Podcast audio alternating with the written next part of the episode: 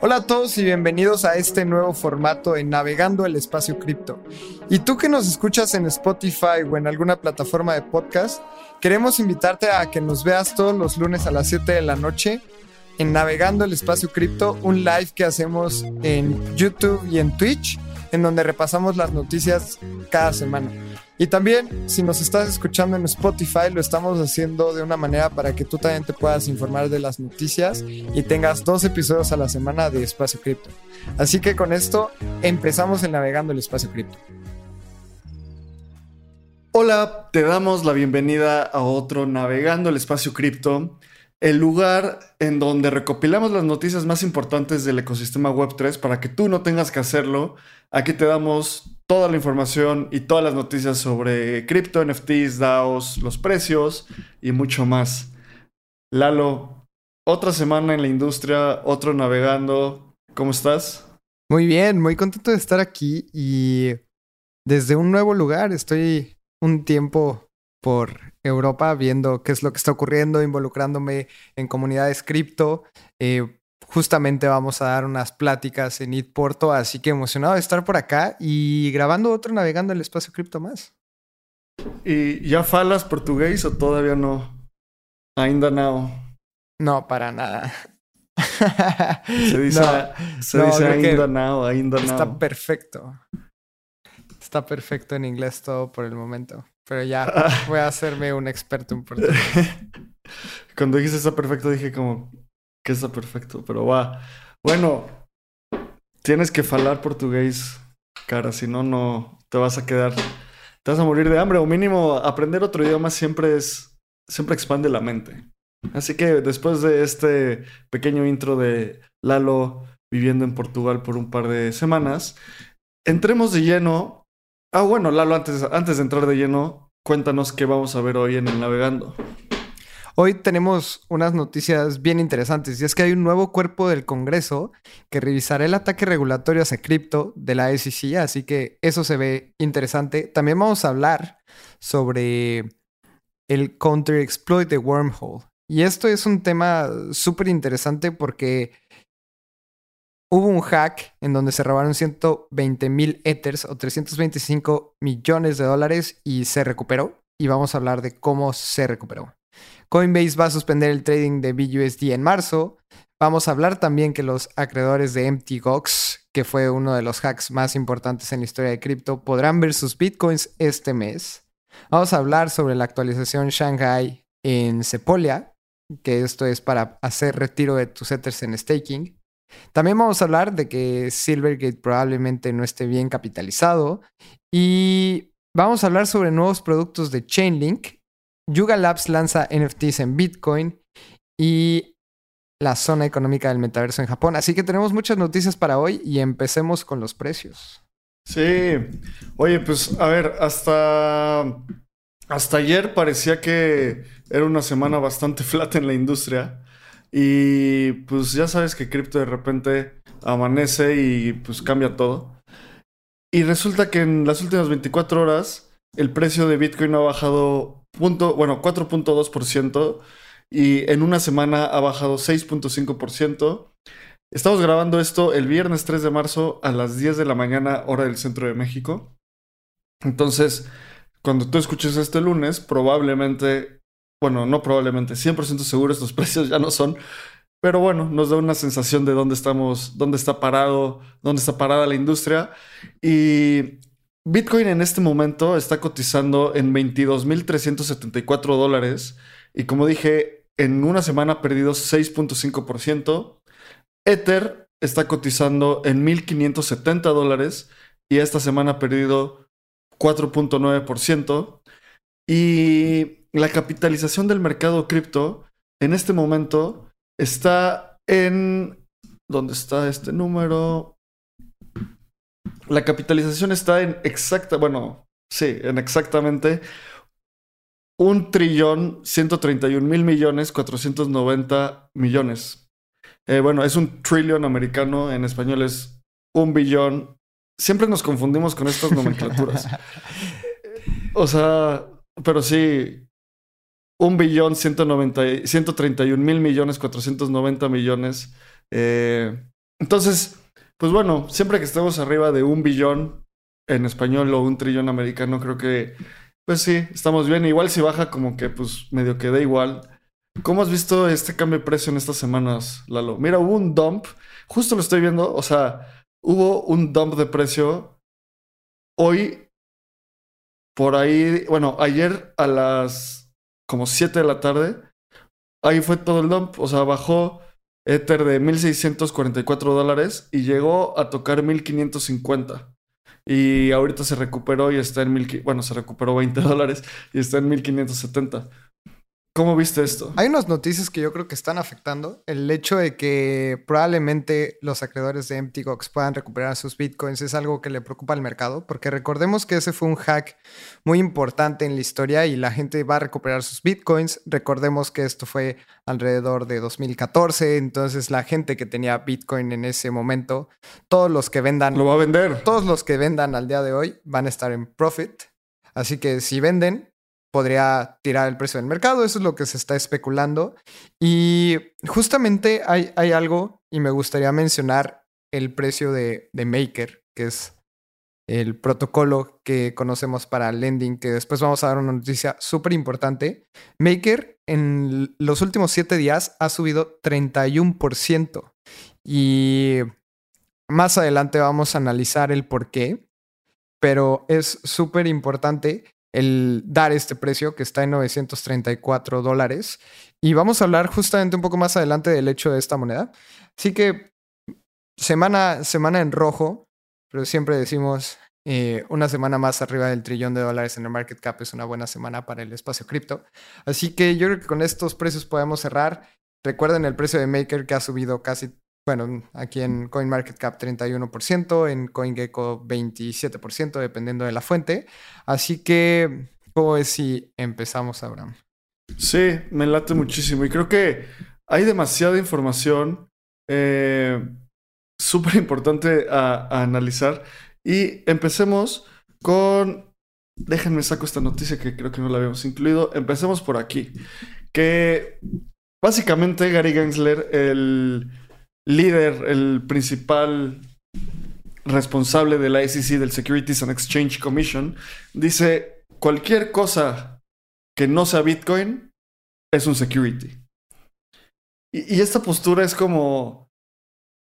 Es tan absurda desde mi punto de vista. Para empezar es un absoluto. Entonces, si todo lo que, lo que es no es Bitcoin, es un security, pues Ether es un security, todos los ERC tokens son un security, los NFTs son un security. Pero también, o sea, yo me, yo me pongo a pensar, si eso es un security, pues justo estaba escuchando un podcast que decía, entonces, ¿qué? Las tarjetas de Pokémon también son un security, o sea, lo compras y después puedes subir de precio eh, con la expectativa de que, de que la empresa detrás de Pokémon siga generando cartas. Si tú compras puntos, tus puntos Premier de Aeroméxico son un security, o sea, si Aeroméxico no. no quiere, o sea, si Aeroméxico no hace nada, pues se van a cero y tienen un valor, ¿sabes?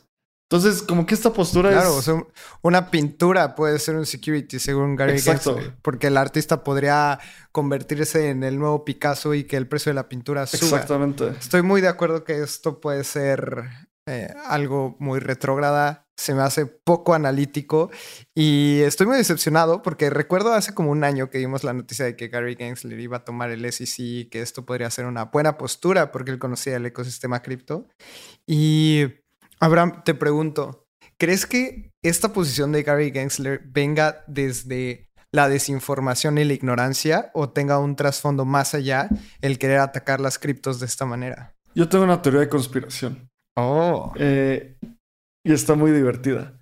O sea, siento que Gary Gensler, o sea, me da mucha risa porque lo que va a pasar con todo esto es que sí, vas a desacelerar la industria y sí, va a ser un problema. Y lo mejor para todo el mundo es que eso es un problema para los Estados Unidos. Y ya. O sea, esto solo va a desacelerar el desarrollo en los Estados Unidos. ¿Y qué va a hacer? Que mucha gente que esté construyendo en Web3 emigre de los Estados Unidos. O sea, nosotros, Lalo, estamos construyendo espacio cripto y estamos empezando a construir un producto digital. Y digo, quisiera nunca tener que, abrir una empresa en Estados Unidos. sé que eventualmente lo vamos a tener que hacer. Pero con todo esto digo, pues ¿para qué? O sea, mejor hagámoslo en otro lado y, listo. O sea, me da muchísimo cringe los office hours de Gary Gensler como súper así siendo haciendo infantil a nuestra industria. Y mi teoría de conspiración es que está atacando tanto a la industria que lo único que va a lograr es que el camino a la descentralización sea más rápida. Que Coinbase cada vez haga un deployment más rápido en su Layer 2 base. Que los bancos tengan que empezar a utilizar protocolos descentralizados para. Bueno, los bancos cripto tengan que empezar a utilizar protocolos descentralizados. Y esto es porque si todo es un security, la única forma de que no sea un security es que pues todo esté descentralizado. Y si tú no manejas los fondos de tus usuarios y de tus usuarias, y, ellos, y ellas lo manejan, cada quien maneja sus propias llaves, pues tú no tienes ningún liability como empresa en ese punto. ¿Sabes? O sea, es como. Eh, como. Es como el villano que todo el ecosistema cripto necesita. Exactamente. Porque solo va a acelerar el crecimiento. Exactamente. Y además, algo muy importante es que Gary Gensler puede dar misa de qué es un security o no es un security. Y al final del día, él no lo decide. El proceso, y pasando a la siguiente noticia, el proceso legal para definir qué es un security y qué no es un security debe de ser algo, o sea, debe de pasar, cada uno de los activos debe de pasar por la Corte de los Estados Unidos. Y ya se está generando una... Odio los cookies, pero bueno, los voy a aceptar. Eh, para la gente que está viendo esto en YouTube, acabo de aceptar unos cookies que son el peor feature del Internet y lo detesto. Pero bueno, hay un nuevo eh, organismo, un nuevo órgano en el Congreso de los Estados Unidos que está, que va a investigar el ataque regulatorio que hay en cripto.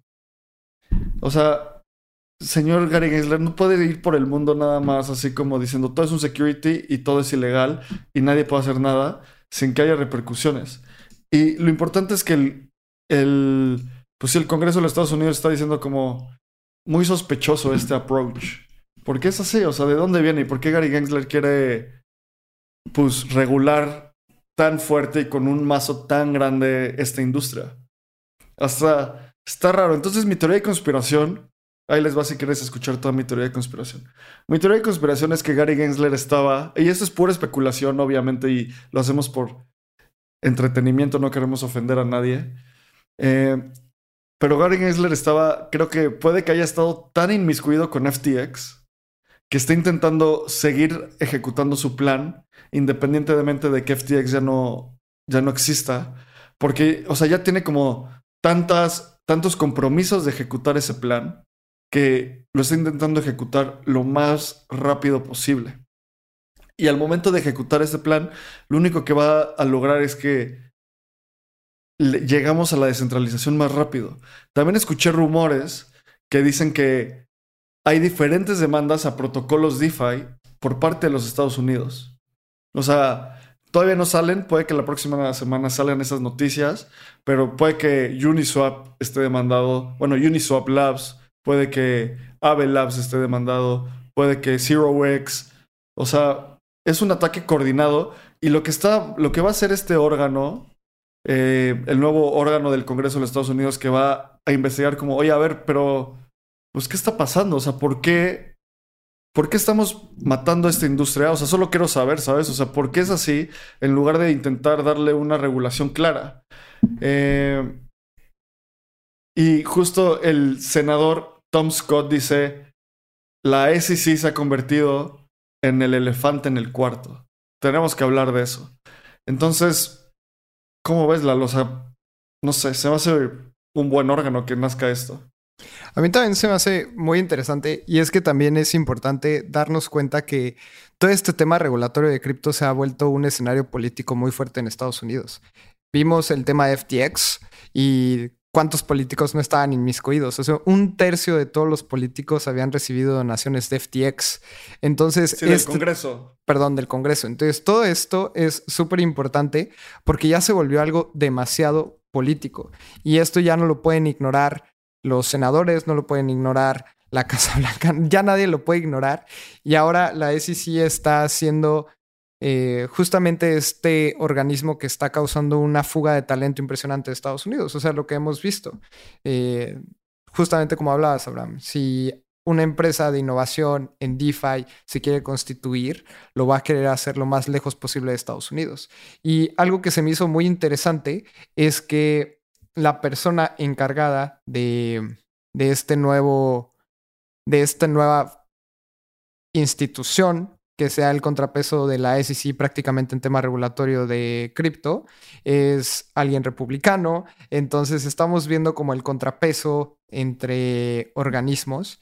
Y a mí, a mí para esto se me hace una gran noticia. Veamos también qué tanto peso puede tener esta nueva institución que va a ser como el contrapeso de la SEC. Y espero no que no sea otro tema de decir qué bueno que hicieron este organismo y un año después arrepentirnos y decir este nuevo organismo que se suponía que iba a ser el contrapeso de la SEC nada más está ayudando a eh, regular de una manera incorrecta todo el sistema de Web3 en Estados Unidos. ¿Y por qué hablamos tanto de Estados Unidos en espacio cripto? Porque recordemos que lo que se haga en Estados Unidos, muchísimos países van a seguir lo que ellos hagan y muchos países también van a hacer la contraparte. Así que hay una fuga de talento de Estados Unidos, va a haber un país que lo tome y va a decir, vengan todas las empresas Web3 y otros van a tomar la misma postura de Estados Unidos. Lamentablemente, o al menos yo había visto una postura de Estados Unidos súper progresista en el tema Web3 y en el último año hemos visto cómo ha caído esto. Así que se me hace una muy buena noticia que hay un nuevo contrapeso para el SEC. Veamos cómo evoluciona y que Gary Gensler le pare a todo el relajo que está haciendo. Sí, o sea, y además como yo creo que si algo debe de ser regulado, pues que adelante que lo regule, ¿sabes? O sea, pero pues ¿dónde estuvo Gary Gensler con FTX? ¿Dónde estuvo Gary Gensler con Three Arrows Capital? ¿Dónde estuvo Gary Gensler con Celsius? en lugar estaba multando a Kim Kardashian por poner un post, literalmente. O sea, y justo es lo que este, este organismo quiere analizar, decir, ¿por qué hay un ataque tan coordinado? Y dos, ¿por qué si lo estamos intentando regular ha habido tantos fraudes? Y creo que una cosa que va también muy de la mano con todo lo que está pasando ahorita es el siguiente punto, la siguiente noticia, que es que el banco Silvergate puede que no esté bien capitalizado y está revaluando su estrategia según el ambiente regulatorio tan retador que está pasando. Entonces hablemos de Silvergate Bank. Silvergate es uno de los bancos, de los pocos bancos en Estados Unidos que era como pro cripto. Pro cripto en el sentido de que permitía y soportaba diversos sistemas de pago en cripto. Por ejemplo, Silvergate era uno de los, de los bancos que en donde una persona podía depositar dólares y te daban USDC en un address. Era, tenía este tipo de features. También muchas empresas cripto están conectadas a Silvergate. Hay tantas empresas cripto conectadas a Silvergate que me encanta porque en, México estamos muy mal acostumbrados a que el sistema SPAY es una maravilla y tu dinero te llega en segundos. Pero eso no es la norma alrededor del mundo, amigos, amigas. La norma alrededor del mundo es que te cobren por hacer una transacción y que se tarde probablemente días. Y en Estados Unidos te cobran por hacer una transacción en otro banco y se tarda literalmente días. Entonces los bancos desarrollaron redes internas donde, así como tipo hacer un Bitso Transfer, que es mandar dentro de Bitso dinero, Silvergate tiene este servicio que se llama SEN, eh, que es el Silvergate Exchange Network. Entonces así muchos, muchas empresas cripto se enviaban dinero, hacían settlement entre, entre ellas, cosa normal que hace cualquier tipo de empresa. Y pues Silvergate tuvo mucha exposición a FTX y a diversos actores que hoy ya no tienen ya no son solventes. Y cuando, ¿cómo, ¿cuál es el modelo de negocios de, un banco? Pues te presta dinero. Y si, y si el dinero que prestó no te lo pagan, pues empieza a tener un desbalance en su estado de resultados que le lleva a no tener solvencia. Entonces, es muy importante decir esto. Silvergate puede que esté mal capitalizado. O sea, todavía no se ha confirmado. ¿Y por qué decimos que puede que esté mal capitalizado? Porque el reporte de capitalización, o sea, su, report, su, estado, su reporte de resultados era, era, bueno, es requerido... Ay, perdón, salió un pop-up su reporte de resultados es requerido para el 16 de marzo pero Silvergate ya, ya dijo como, creo que no voy a poder completar la información para esta fecha, eh, para reportar todo el periodo fiscal del año pasado. Y el año pasado fue una masacre en cripto y también para Silvergate. Entonces, esto es súper, súper, súper una noticia muy importante en el mundo cripto. Eh, Coinbase dejó de aceptar pagos y de enviar, o sea, de aceptar transferencias a Silvergate y está trabajando con otros bancos. Y, o sea, estando en esta industria un par de años, Silvergate salía en tantas conversaciones a la hora de desarrollar productos y, era como un, así un dado por hecho, como, bueno, pues listo, usen Silvergate y ya está. ¿Cómo ves, Lalo? A mí se me hace una noticia triste, desde el sentido de que como no hay un tema de regulación realmente establecido, toda la gente no quiere tocar nada que tenga que ver con cripto porque puede ser el next target de la SEC. Entonces, obviamente pensando en Gary Gensler, ¿a qué banco vas a ir después o a qué banco vas a perseguir? ¿A uno que es crypto friendly o a uno que no acepta eh, criptoempresas? Entonces, esto es importante porque mientras no hay una regulación que diga esto se puede y esto no se puede, la gente no va a querer tocar cosas que estén en el gris, porque ni siquiera hay un blanco o negro. Silvergate está como en el gris de tocar cripto. Entonces todas las empresas que no son cripto, pues se salen de, Silvergate, porque ellos no tienen nada que correr, no tienen ningún riesgo. Y si tú, eres empresa cripto, por ejemplo, en mi experiencia, en los últimos meses he hablado fácil con 20 distintos bancos para hacer eh, desarrollo de una empresa Web3 y Silvergate siempre ha sido la más amigable. Y mientras no exista una regulación correcta, las empresas no van a querer tocar este tipo de bancos. Justamente algo de la noticia anterior del, nuevo cuerpo en, que van a hacer para hacer la contraparte de la SEC, eh, hubo una declaración conjunta de la Office of the Controller of the Currency, que es la Reserva Federal y la Corporación de Seguros para el Depósito Federal, y dictaron que las organizaciones bancarias no están prohibidas ni se les desalienta de proveer servicios financieros a clientes de cualquier clase o tipo como se permite por la ley o regulación. Aquí es decir que Silvergate está haciendo las cosas de manera correcta, pero otra vez, ¿Qué prefieres? ¿Tener tus cuentas bancarias en un banco que no toque cripto, por ende no eres target de la SEC? ¿O jugártela con, con Silvergate? Entonces, por eso han habido tanto huida de capital de Silvergate.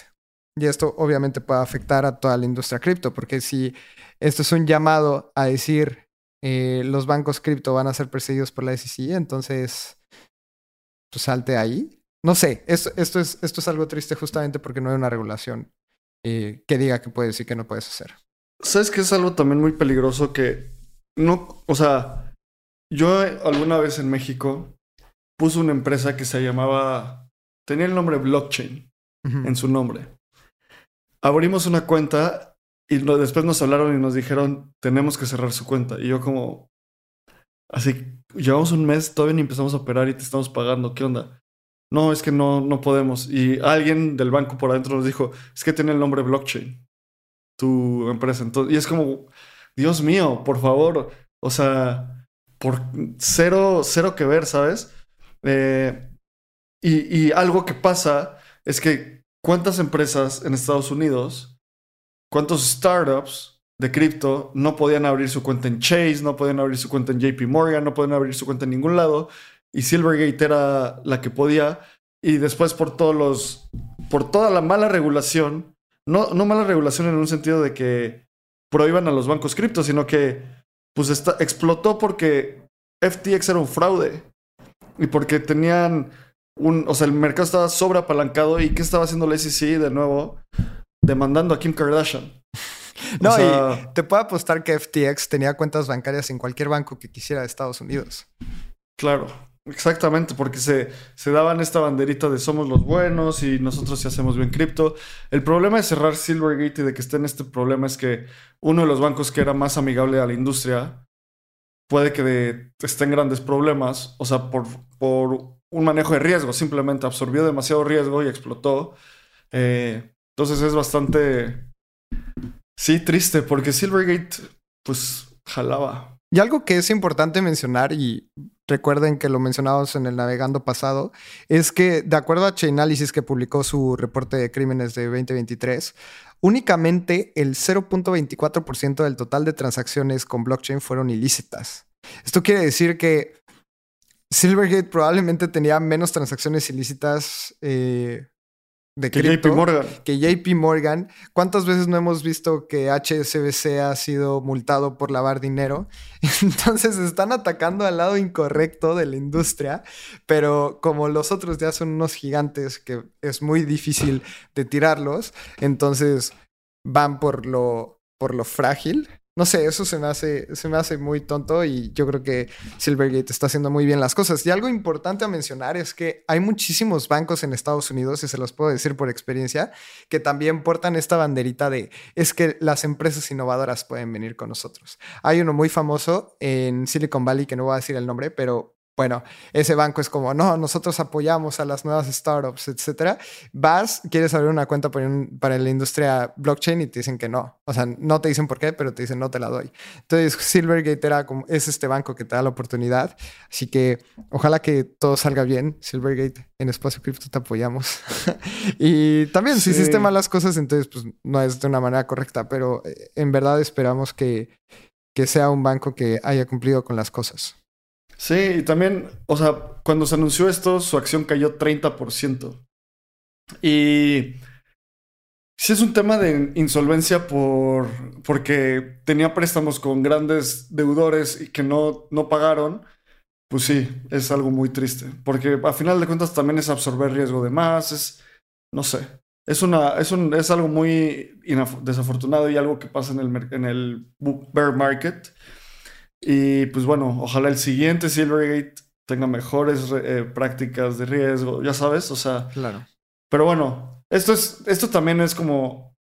Siento que esto es como una de esas piezas de dominó que termina después de tantos factores y que caiga puede ser bien malo para la empresa, para la industria cripto por eso, porque cuántas empresas sin Silvergate se quedan sin banco. ¿Cuántas empresas cripto? Las demás, pues que encuentren otro banco y that's it, ¿no?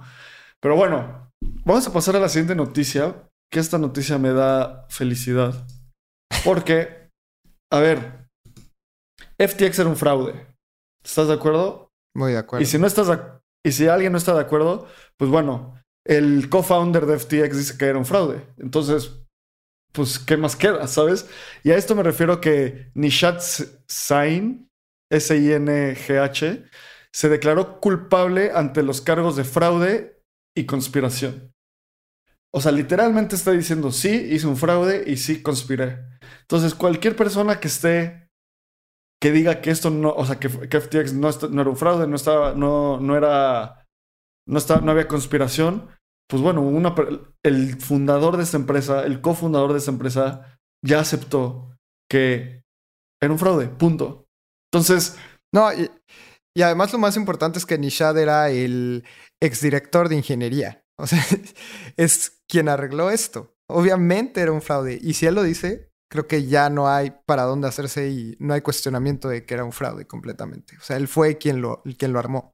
creo que era de los últimos amigos de Sam Bankman Fried que no se declaraban culpables. O sea, ya es la tercer persona en el círculo cercano de Sam Bankman Fried, el fundador de FTX, que se declara culpable y va a cooperar con, los, con las autoridades para hacer un cargo, o sea, para hacer un juicio en contra de Sam Bankman Fried.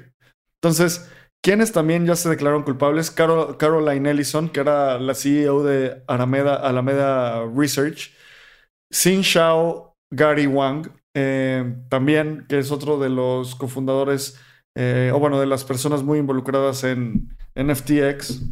Vamos a ver bien quién es exactamente esa persona. Eh, sí, es co-founder de, de Alameda Research. Entonces, ya el único que no queda, o sea, que queda ahí es Sam Bankman Fried. Y Sam Bankman Fried está en la casa de sus papás.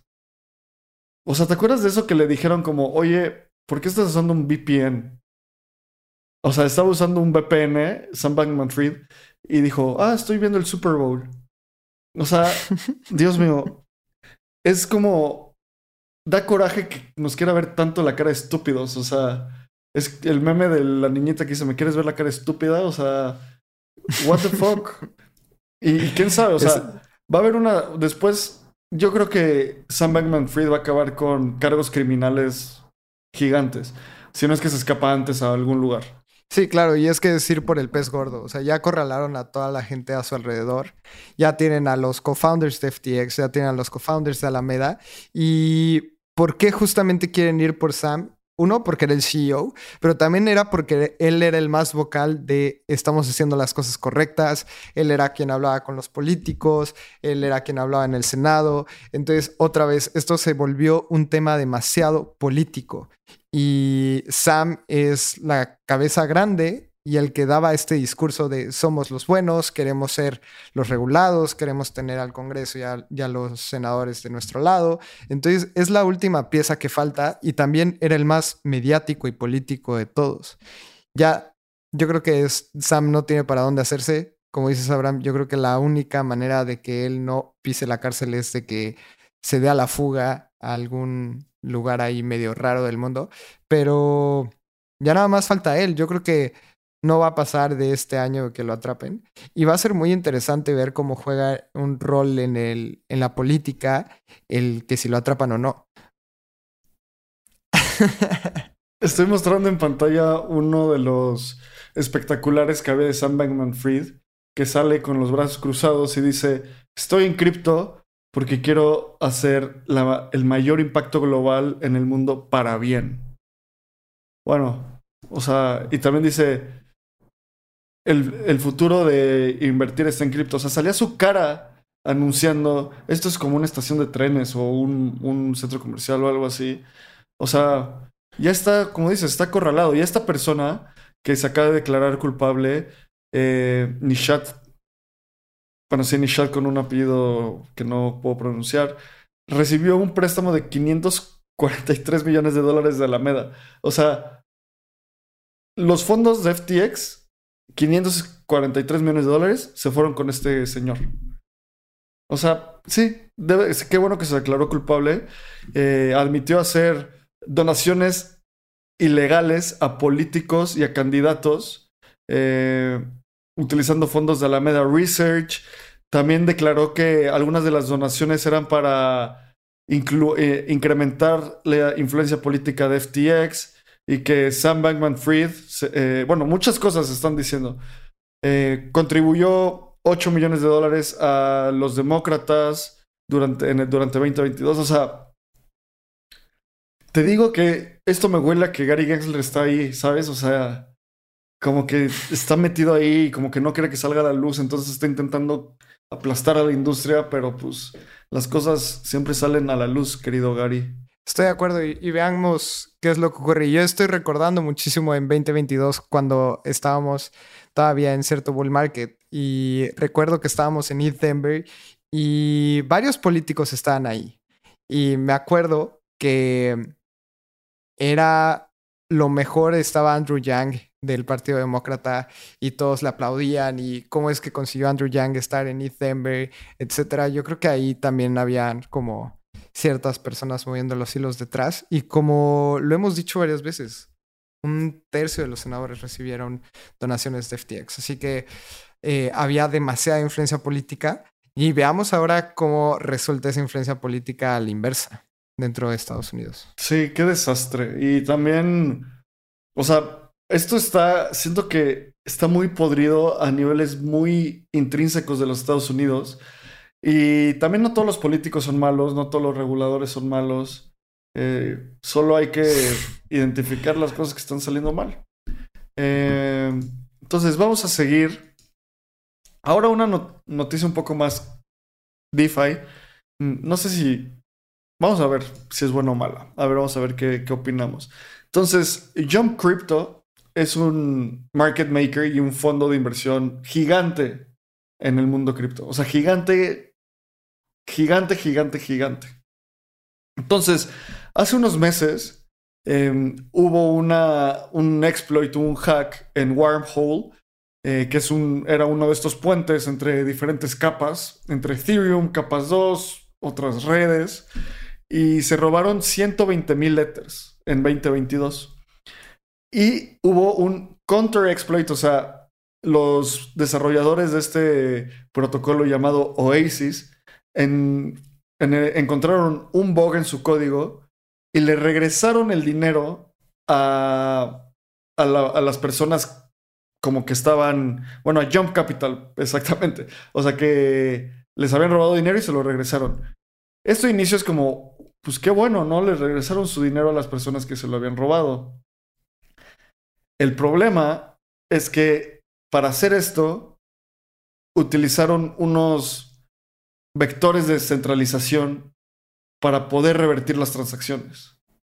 Y eh, al momento de poder hacer eso, pues es, pues, ¿cómo sé que todo lo que yo tengo en Oasis no me lo van a quitar de repente? Entonces, aquí hay mucho que hablar, entonces quiero saber tu opinión porque creo que vamos a decir muchas cosas. Yo no estoy nada de acuerdo con esto. Creo que si hubo un exploit de este protocolo es por el descuido del equipo.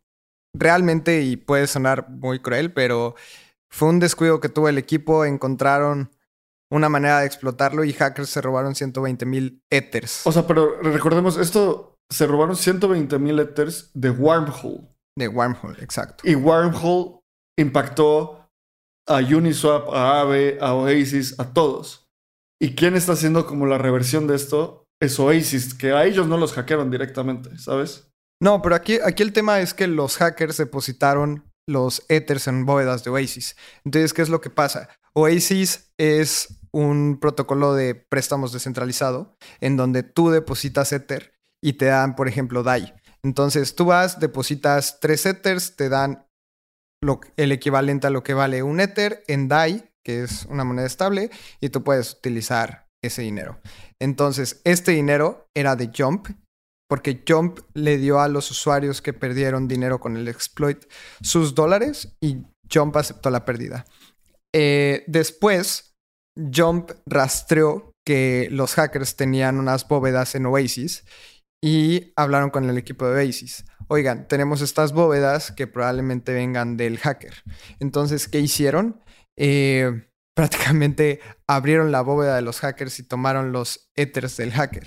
Lo que estoy de acuerdo contigo, Abraham, es que esto me da mucho miedo porque ¿quién dice que el equipo de Oasis mañana no se vuelvan como los Sith en lugar de los Jedi y se roben todo el dinero de la gente que tiene eh, prestados ethers dentro de las bóvedas. O sea, que el día de mañana la gente pueda tomar el dinero de las bóvedas y correr con ello. A mí esto se me hace una noticia desafortunada para el ecosistema DeFi, porque justamente si DeFi significa descentralizado, esta medida se me hace muy centralizada y no hay ninguna diferencia con que tengas tu dinero en una bóveda de un banco a que la tengas en Oasis, porque el día de mañana la pueden abrir. Sí, es, es muy desafortunado porque o sea, creo que el problema de esto es lo que siempre hablo de la resortera de la descentralización. Se está en un proceso para descentralizarse y hoy no está ahí. Entonces es, es un vector de ataque hacia tus fondos. Y también me pongo en, las, en los zapatos de los desarrolladores. Imagínate, lo tuyo desarrollamos un protocolo DeFi y sabemos que la tecnología no está ahí para que esté 100% centralizado, descentralizado. Necesitamos tener un multisig para arrancar rápido. O sea, no podemos esperarnos a construir una catedral. Necesitamos empezar rápido y pues, órale, un multisig. Eso es un vector de. Eso es un vector de centralización. Entonces, de repente, suena tu teléfono y te hablan y te dicen, oye, Lalo, tienes que regresar estos fondos a abrir las bóvedas o vas a la cárcel, hermano. Pues, ¿qué? os animó que digas, no, descentralización, all the way, ven por mí pues no, bueno, órale, pues ¿qué, me queda? Tengo que abrirlo. El, el, como mi aprendizaje es que justo eh, todo esto se puede porque hay un multisig de Oasis.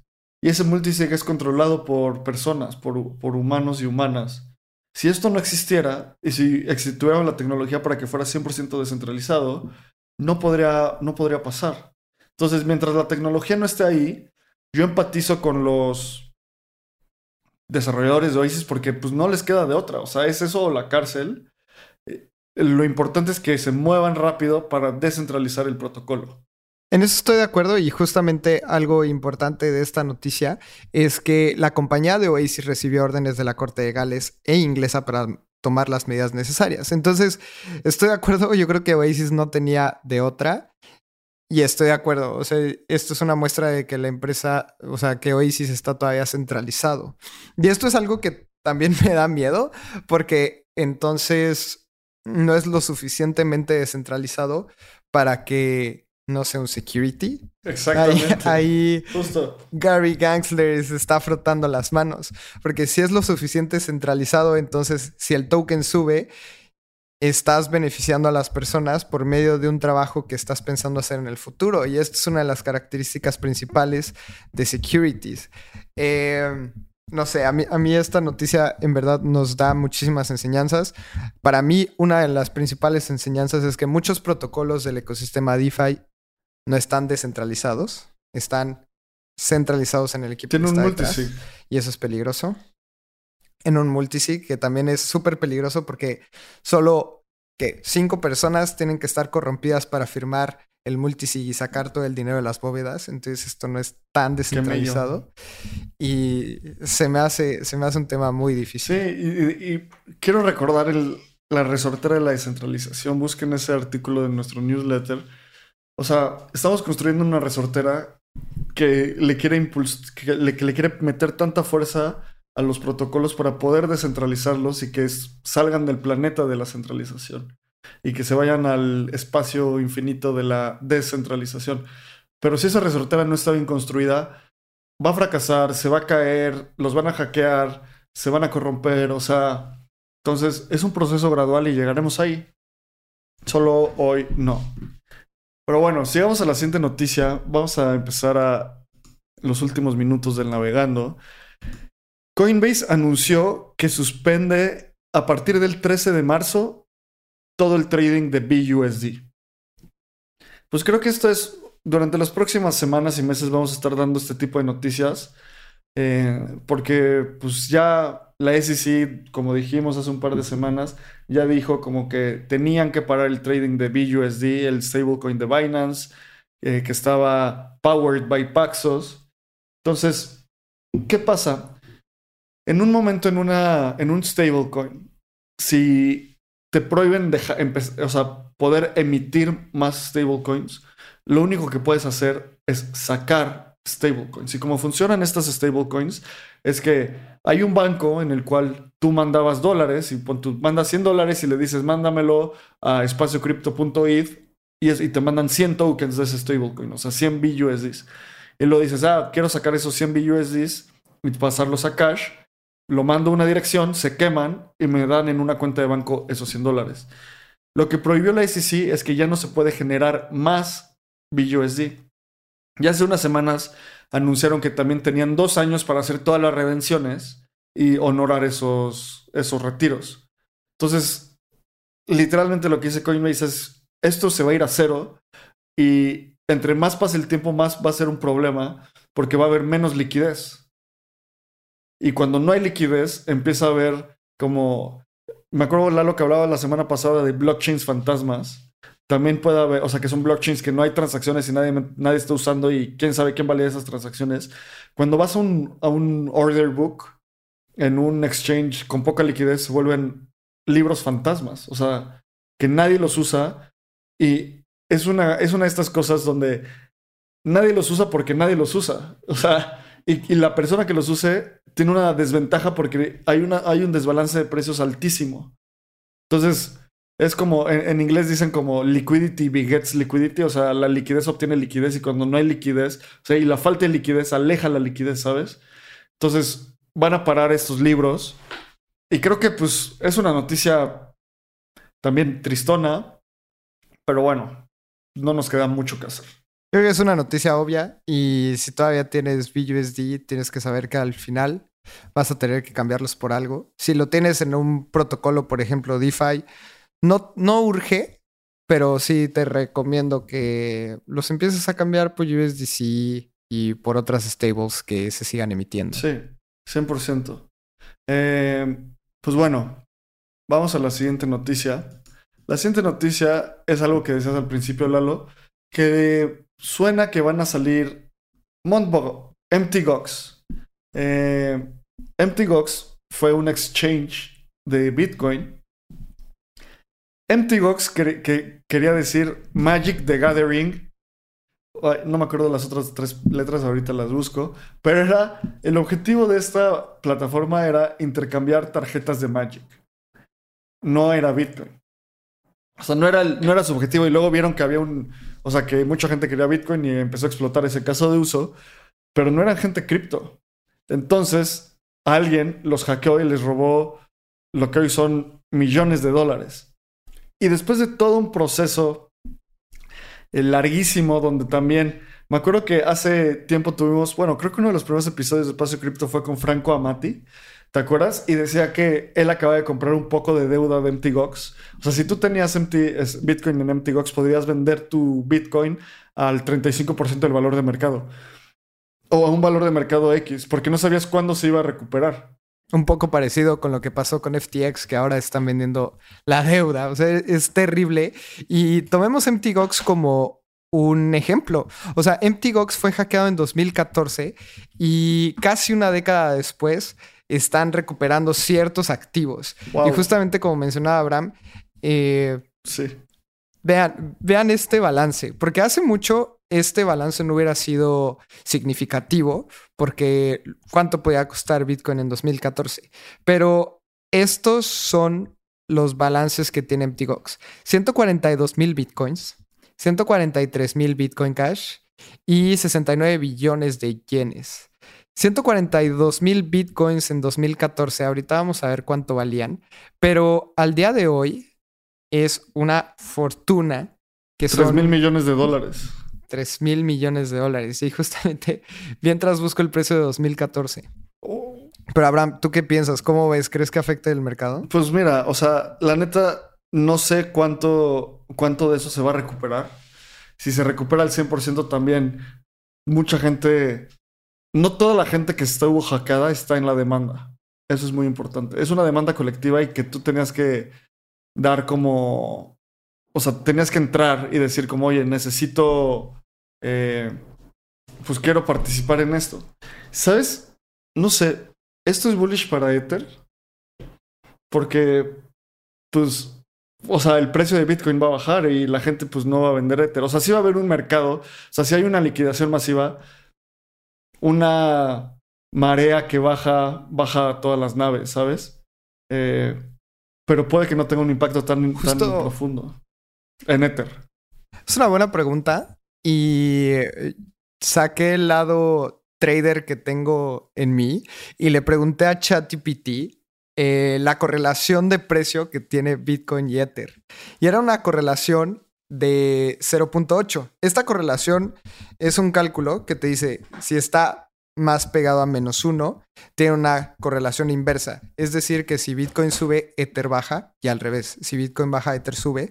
Y si la correlación es 1, que es lo máximo que puede estar, es que ambos activos suben al mismo tiempo o bajan al mismo precio. En los últimos seis meses la correlación fue 0.8, que es muy alta, por lo que podríamos pensar que el precio de Ether también bajaría si el precio de Bitcoin baja. Esto es mera estadística, pero con este tipo de factores se rompe la estadística, porque es como un black swan, se podría decir, como un cisne negro que nadie está esperando. Esto nada más es como un dato si, te gusta el tema de estadística, pero algo que sí es una estadística dura es que en 2014 el precio de Bitcoin estaba entre los 600 y 500 dólares. El precio de Bitcoin al día de hoy es de 22.364. Así que por cada Bitcoin que tenías en MTGOX, estás sacando una utilidad de 21.000 de 21.800 dólares aproximadamente. Si tú tenías un Bitcoin de 500 dólares en ese momento, claro que vas a estar bien contento en recuperarlo, así sea 30% de lo que tuvieras. Así que estos son, son datos en los que me gusta recalcar. Y como decíamos, tal vez 140, 142 mil bitcoins en ese entonces no era mucho, pero al día de hoy es una fortuna. Ahí te va. Para recuperar tu dinero, te tienen que dar el 2%, alrededor del 3% de lo que tenías allá. en 2014. O sea, wow. Ah, tengo un par de amigos que tenían en Mount Gox. Ojalá estén muy felices. Ahorita les voy a escribir a una persona en específico que se me viene a la mente. Oigan, y vamos a ir cerrando. Vamos a rápido las últimas noticias para mantener el navegando abajo de una hora. Y es que Ethereum está en el proceso para empezar y que pueda retirar tu ETH que tienes staked, está, que estás stakeando. Ya se, está, ya se hizo la primera, el primer deployment en el, en el testnet de, eh, bueno, en, en un testnet de Ethereum para que se puedan retirar el ETH staking. Esto es muy emocionante. ¿Sabes qué me emociona, Lalo? Que en 2021, entre 2019 y 2021, Ethereum no lanzó nada. No había, o sea, como que no había coordinación. Y a partir de, yo creo que desde el Apex eh, del Burn, eh, que es 15, ay, no me acuerdo el número, pero de, de ese IP, empezaron a sacar ese EIP, el testnet del merge, el merge, viene esto, luego viene Proto Sharding, luego vienen tantas cosas que ya somos una industria organizada que está haciendo deployments, así que muy emocionante esto. Eh, a mí me gusta muchísimo porque esto quiere decir que los desarrolladores de Ethereum están haciendo las cosas muy bien. Y, y algo muy importante es que salió ahora en Sepolia, va después a Goerli y después a final de mes podríamos verlo en mainnet. Y esto es importante porque si tú tenías Ether staked, lo vas a poder retirar. Y esto es un argumento para las personas que dicen que por estos motivos puede bajar el precio de Ether, porque la gente que lo tenía staked lo puede desestakear y vender. Pero para mí se me hace algo de lo más alcista posible, porque si demuestran de que esto se puede hacer en cualquier momento, entonces vas a querer hacer staking porque tienes la seguridad que lo puedes retirar. A mí me encanta esta noticia y es una de las más positivas para Ether en los últimos meses. Un último ejemplo de esto es cuando PayPal eh, abrió su sistema para que la gente pudiera retirar su dinero, los depósitos incrementaron porque la gente confiaba más en ellos. Creo que va a pasar lo mismo. Exacto. Dos, minutos de flash news. Entonces, MetaMask eh, y, y Immutable X va a empezar a ser bueno, se conecta con Unity. Unity es una herramienta para construir juegos. ¿Y qué se ha construido en, en, Unity? Solo Pokémon Go y muchos otros juegos de ese estilo. Entonces, poco a poco el gaming y Web3 están empezando a tener esta, esta combinación. Eh, otro, Yuga Labs introduce, va a lanzar un proyecto en Bitcoin, en Ordinals. ¿Cómo viste esto, Lalo? Eh, se me hace extraño porque hace unas semanas eh, Yuga Labs estaba muy enojado porque un Boyd Ape quemó su Boyd Ape en, Ethereum y lo lanzó en Ordinals en Bitcoin. Y ahora están viendo esta oportunidad como para generar más ingresos. A mí se me hace normal. Yuga Labs es una empresa que busca profit.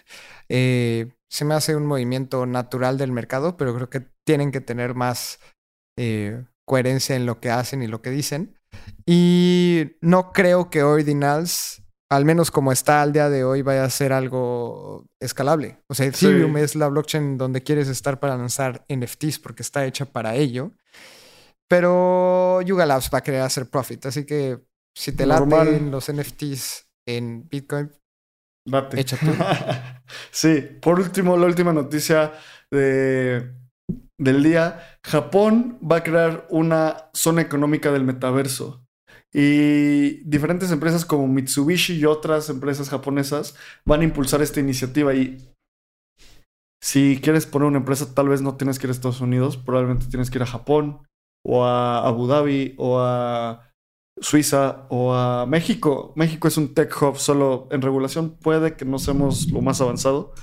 Eh, pero bueno, estas fueron las noticias de esta semana en el Navegando el Espacio Cripto. Recuerda sumarte a la comunidad de Telegram.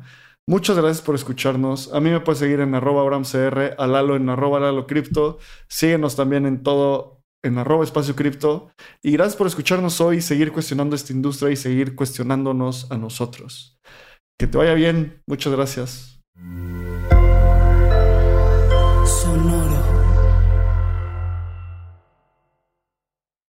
Este guion de Mundo Futuro lo escribió una inteligencia artificial.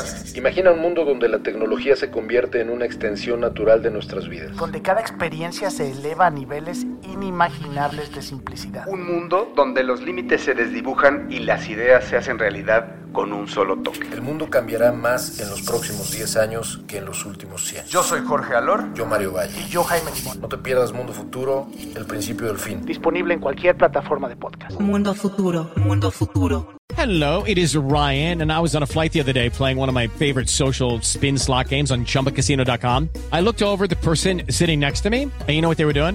They were also playing Chumba Casino. Coincidence? I think not. Everybody's loving having fun with it. Chumba Casino is home to hundreds of casino style games that you can play for free anytime, anywhere, even at 30,000 feet. So sign up now at chumbacasino.com to claim your free welcome bonus. That's chumbacasino.com and live the Chumba life. No purchase necessary. VGW. Void prohibited by law. See terms and conditions. 18 plus.